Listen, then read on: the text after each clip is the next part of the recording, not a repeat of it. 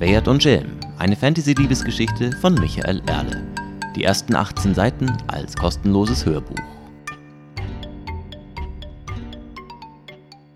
Es war wieder einer dieser Tage. Irgendein Tag in irgendeinem Jahr. Aber es musste einer von diesen sein. Nicht, dass das überraschend war. Alle letzten Tage waren solche Tage gewesen. Verdammt, kamen denn jetzt alle Schnapsflaschen schon halb leer vom Händler? Sie stellte das leere Gefäß auf den Tisch. Die Flasche in der Truhe, leer. Die Flasche unterm Bett, leer. Die Notration im Rucksack, bis auf ein halbes Glas, ebenso. Es war eine lange Überfahrt gewesen und sie war noch nicht vorüber. Vielleicht waren es ja nicht die Tage selber, die schlecht waren. Früher, als sie noch jünger war, erschien ihr die Welt nicht so widerwärtig.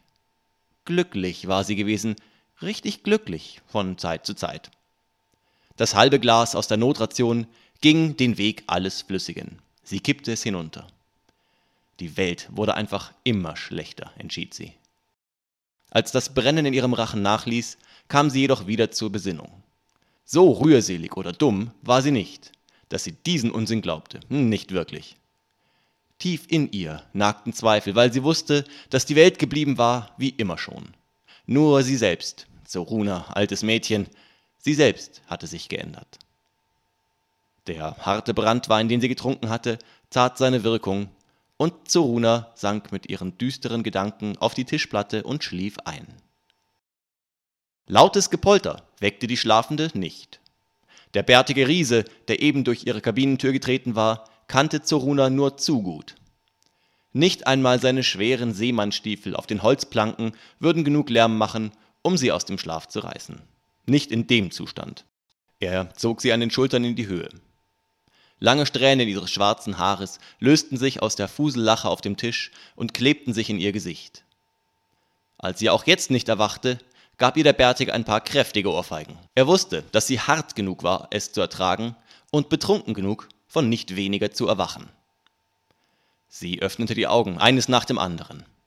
Die Lieder hingen noch auf Halbmast, aber immerhin, sie waren oben. Der Bärtige fluchte und sprach Zoruna an, und als sie ihn mit rot umrandeten Augen ansah und offenbar noch nicht Herrin ihrer Sinne war, da weckte er sie auf Söldnersart und ohrfeigte sie so lange, bis sie in der Lage war, zurückzuschlagen. Zoruna war ein hartes Weib und solche Behandlung gewöhnt, und so dauerte es nicht lange, bis sie zu sich kam und ihrem Peiniger einen schmerzlichen Schlag in die Rippen verpasste. Auch sie fluchte nun. Verdammt, Damiel! Lass, ich bin wach! Ja, komm an Deck, wir sind bald da. Amir war nie sehr gesprächig, dachte sich Zuruna, als sie mit zitternden Fingern ihr Waffengehänge vom Bett nahm und mit schwankendem Gang die wenigen Stufen auf Deck stieg. Aber heute war er noch schweigsamer als sonst. Sie kannte ihn. Wenn er sich so einsilbig gab, dann war er gefährlich. Es war eine lange Überfahrt gewesen, auch für ihn. Und sie war noch nicht vorbei, noch nicht ganz. Sie trat auf das Deck. Die Sonne schlug ihr ins Gesicht wie ein Segelbaum bei der Wende. Ihr wurde schwarz vor Augen. Amir stützte sie, als er ihr keuchen hörte. Du trinkst zu viel. Als sich Zoruna an der frischen Seeluft wieder erholt hatte und mit vorsichtigem Blinzeln umherblickte, da konnte sie am fernen Horizont Land ausmachen. Irgendwo nördlich von Kanchan, so wie die Küste aussah. Sie kannte das östliche Meer gut und sie war sicher jede Meile Küste schon einmal hinauf oder hinunter gefahren. Noch vier Stunden bis Kanchan, bestimmte sie, und vier nicht ganz ungefährliche. Hm, egal. Hauptsache, die Fahrt war endlich vorbei. Sie wäre allein in einem lecken Ruderboot über die Haifischbucht gefahren, nur um endlich an Land zu sein. Kanchan, Festland, das war jede beliebige Menge Ärger wert. Wie, als hätte der verfluchte Klabauter ihre Gedanken gelesen, wurde sie auf die erste Ladung Ärger aufmerksam, die sich soeben in schweren Seemannstiefeln auf sie zubewegte. Kapitän Bucklet hatte allen Grund, unzufrieden zu sein. Er und Zoruna hatten lange und hart miteinander gefeilscht, bis sie einen Preis für den Söldlingszug ausgehandelt hatten, und Zoruna hatte schlechte Arbeit geleistet. Miese Arbeit, das musste sie selbst verkatert und übernächtigt zugestehen. Und ihr Ruf würde für die nächste Zeit nicht der beste sein bei den Kapitänen des Ostmeeres. Und das bedeutete weniger Sold. Es war ganz eindeutig einer dieser Tage. Der Kapitän rief sie bereits aus einigen Schritt Entfernung an, obwohl er ihre ganze Aufmerksamkeit hatte. Schlechtes Zeichen. Zeruna versuchte aufrecht zu stehen und nicht verschlafen auszusehen. Hauptmännin Zeruna, wie schön euch an Deck zu sehen, wie überaus erfreulich. Der Sarkasmus des Kapitäns ging völlig verloren in seiner gereizten Stimme. Ich hatte schon befürchtet, euch wäre etwas passiert unter Deck. Wollte schon jemand schicken, der euch zur Hilfe kommt. Vielleicht. Und sein Ton wurde noch eine Spur gereizter. Vielleicht hätte ich ein paar Mietlinge angeheuert, um nach euch zu sehen. Zoruna fühlte sich viel zu schlecht, um dem Kapitän zu antworten.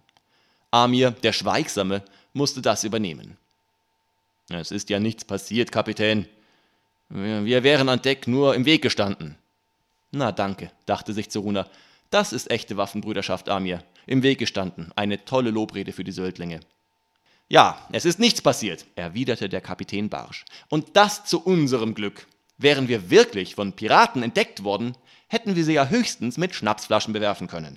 Bei allen Göttern, nichts passiert! Wenn nicht gleich was passiert, werde ich dafür sorgen, dass etwas passiert, wenn wir anlegen.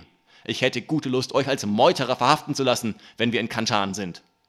Wir haben uns nichts zu Schulden lassen, zu Schulden kommen lassen, brachte Zeruna hervor, ein bisschen gelallt, aber doch verständlich. Ja, der Kapitän wandte sich schon zum Gehen. Das ist aber auch alles. Holt eure Truppe gefälligst an Deck. Das Sumpfland nördlich von Kanchan wimmelt nur so von Piraten und Schmugglern. Ich habe euch nicht fürs Saufen bezahlt. Jetzt neu das E-Book Schwert und Schelm für alle gängigen Reader. Alle Infos auf www.kopflose-herzlose.de.